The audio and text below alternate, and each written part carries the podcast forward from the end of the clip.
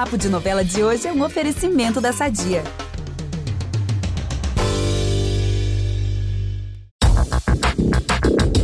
Ninguém segura mais a Maria Bruaca e, pelo visto, a fivela do Alcides não foi suficiente.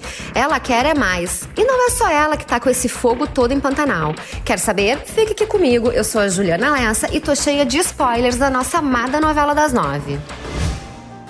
Levi chegou na fazenda do Tenório e já despertou a curiosidade da patroa. A Maria Bruaca vai levar um cafezinho pro novo funcionário e não consegue tirar os olhos dele. E o nariz também, porque vai ficar encantada com o cheiro de homem. Palavras dela. A nossa Mary Bru vai mais longe e decide convidar o Levi e o Alcides para almoçarem com ela. Que banquete esse, hein? Só que o Tenório vai chegar bem na hora e vai ficar furioso.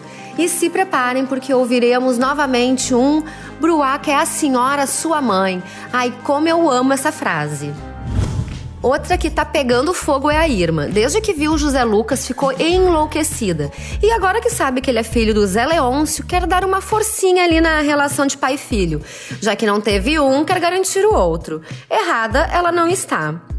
A Irma vai convidar o José Lucas para um passeio, vai jogar o maior charme para ele, mas o peão vai querer manter distância dela.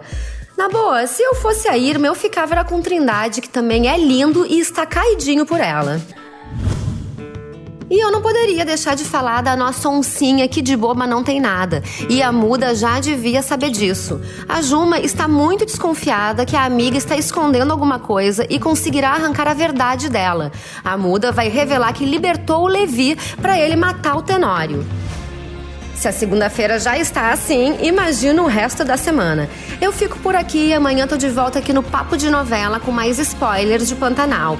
E vocês fiquem ligados aqui no G-Show, na TV e no Globoplay. Beijos!